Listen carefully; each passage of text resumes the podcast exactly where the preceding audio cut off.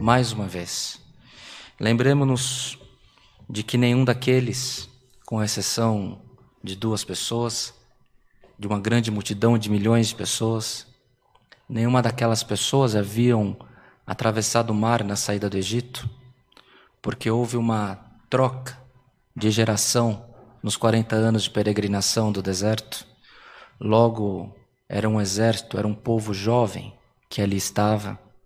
E Josué, com seus 80 anos, assumindo a função que fora de Moisés, com a responsabilidade de atravessar aquele povo para chegar à terra prometida.